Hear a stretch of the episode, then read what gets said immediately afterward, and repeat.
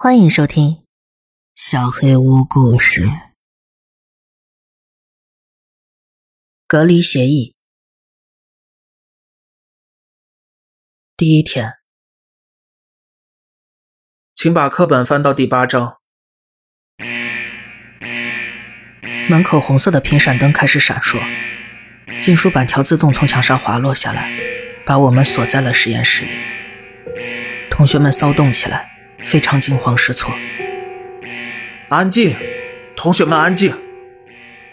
我相信没事的，可能只是演习。乔纳斯先生举起双手，试图安抚大家。他刚要开口，依偎的声音从喇叭里传来：“校园南侧发现三级传染病，封锁协议已生效，隔离协议已生效。”天哪！老师的脸刷的一下白了。第三天，我把锯划过棋盘，吃掉了帕特里夏的香。他轻蔑地吐了吐舌头。我傻笑着，又往嘴里塞了块饼干。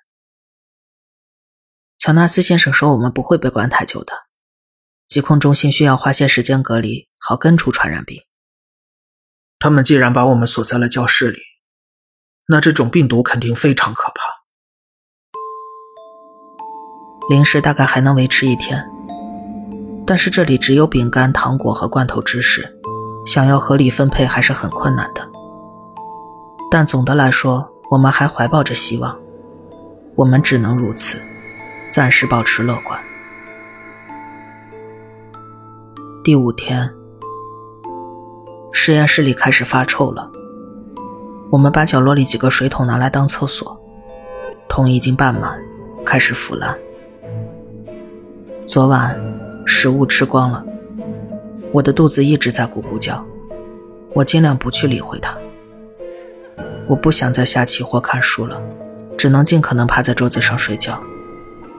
我希望随时会被门打开的声音吵醒，那我就可以回家了。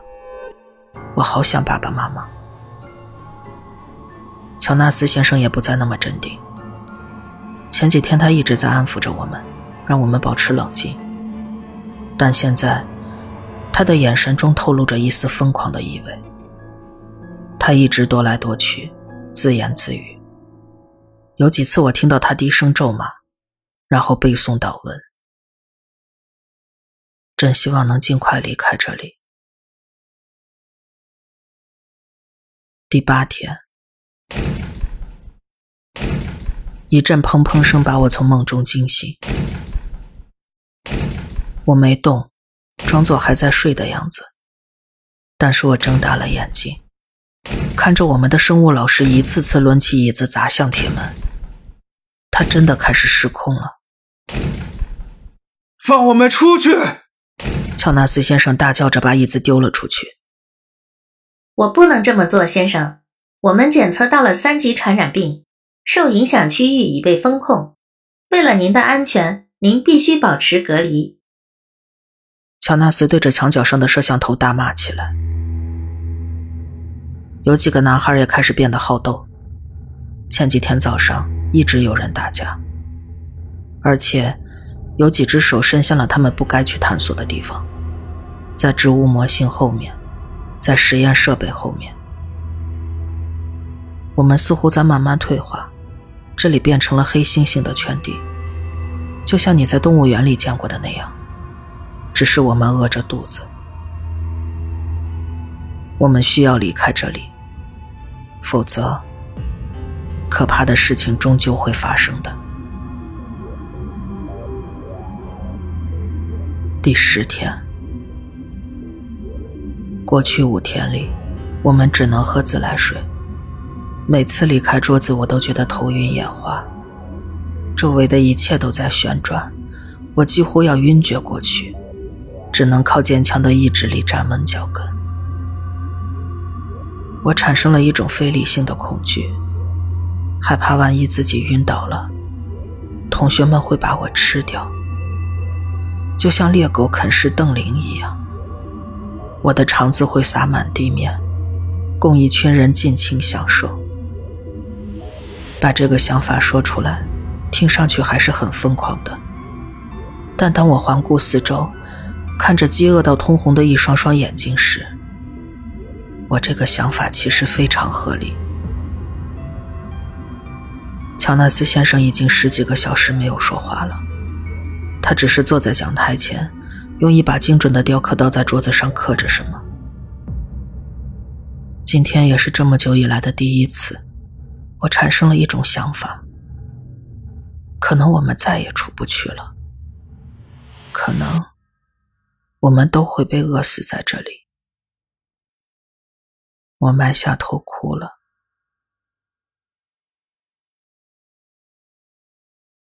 第十三天，乔纳斯先生，乔纳斯先生，住手！米迦哭喊着：“你还不明白吗？我们必须这么做。我们需要吃的，这就是生存法则。狼群陷入困境、缺少食物的时候，他们就会攻击最弱的成员。这就是最简单的生物学原理：适者生存。”乔纳斯先生双手掐住特雷弗的脖子，可怜的男孩眼珠子都凸了出来。特雷弗虚弱的挣扎着。对于我们这个年龄的孩子来说，他确实个子太小了。米迦抓起一个大烧杯，高高的举过头顶。乔纳斯先生，住手！别逼我！但老师根本听不到他的声音。他的眼睛里闪烁着喜悦的光芒。一想到吃的，他就流下了口水，顺着下巴滴了下来。米迦用尽全力把烧杯砸在了乔纳斯头上，我跳了起来，烧杯被砸得粉碎，老师晕了过去。我帮着米迦把老师从特雷弗身上推开，可怜的男孩气喘吁吁的，只是默默流着泪。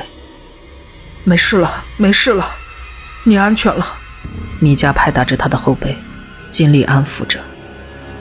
突然传来一声战争号令一样的尖叫，乔纳斯乐器出现在半空中，他跳过一张桌子，狠狠撞向了米迦。他们在地上扭打起来，但终究还是乔纳斯占了上风。他压在米迦上面，用手肘狠狠击打米迦的脸，血顺着米迦的鼻子、嘴巴流了一地。我的脑子里噼里啪啦作响，我根本没时间思考。只有本能的反应。我伸手从碎掉的烧杯中捡起一块最大的玻璃，抓住乔纳斯蓬乱的头发，往后一拉，露出他的脖子，然后用尽全力把玻璃片扎了进去。我从没见过那么多血，血像瀑布一样倾泻在米迦的身上。乔纳斯先生再次跌倒在一边，但这次。他再也没站起来。我盯着自己沾满鲜血的双手，但是没有任何感觉，没有悔恨，没有恐惧，只有冷漠。突然，金属板条缩进了天花板，门开了。封锁协议已解除。隔离协议已解除，请继续您的正常作息。他那快活而机械的声音听上去如此遥远，如此不合时宜。同学们都围着我，盯着那一地的鲜血。可能只是饥饿使然，但一部分的我真的很想知道，那血是什么味道的。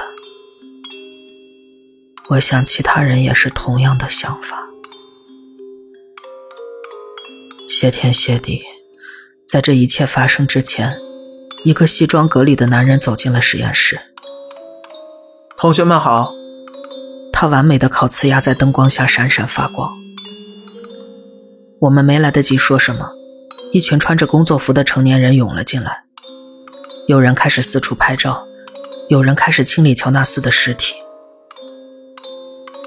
一个头发花白的男人把一个大盒子放到讲台上，打开了它，然后开始给每个学生扔新鲜水果和燕麦棒。我们狼吞虎咽地吃着，我吃了两根香蕉和四根燕麦棒，然后才感觉自己回到了身体里。这味道就像天堂一样，这是一种甜蜜的救赎。一直到我们都吃完，刚才第一个进来的西装男才再次开口：“孩子们，我知道这是漫长的十三天，在这里，我想感谢大家。我已经通知了你们的父母，你们可以回家了。”我们互相拥抱，教室里爆发出欢呼声。连浑身是血的米迦也兴奋地跳起了舞。你们很快就能回家了，但是走之前，我需要请你们每个人做一个简短的汇报。我去辅导员办公室，摩西先生会一个一个把你们带过来，请你们陈述隔离期间发生的事情。我们都点头同意，只要能离开这里就行。摩西先生。就是那个头发花白、发放食物的人，他把我们一个个领进了办公室。我们向那个一口漂亮牙齿的人倾吐了所有的心声。轮到我讲述时，我仍然感到麻木，甚至在描述如何杀死乔纳斯先生的时候，我只是……我什么都感觉不到。直到晚上回到家里。我才崩溃的哭了出来。我倒在妈妈怀里，一直哭，一直哭，直到眼泪流干。然后我一直吃，一直吃，把意大利面大口大口的塞进喉咙，直到感觉自己的胃要爆炸了。填饱肚子，做回人类，这种感觉真好。几年之后。我上了大学，有人匿名举报了那次事件。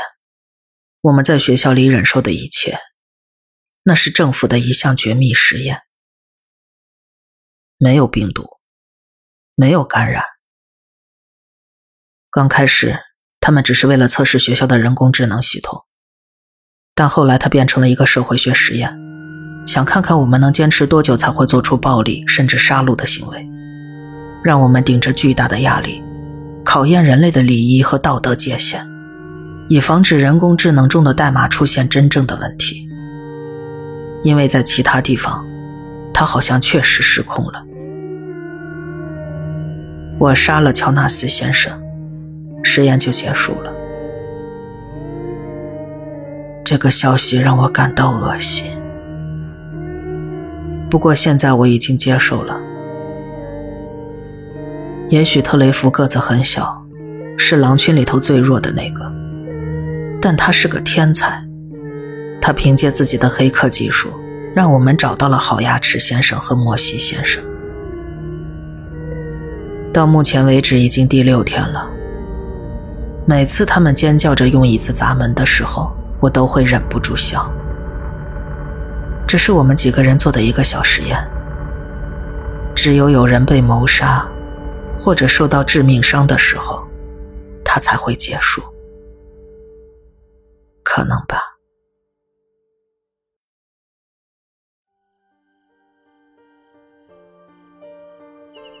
本期小黑屋故事就到这里。如果你做噩梦的话，没有关系，我会来把它吃掉的。我是小黑屋的墨，那我们梦里再见了。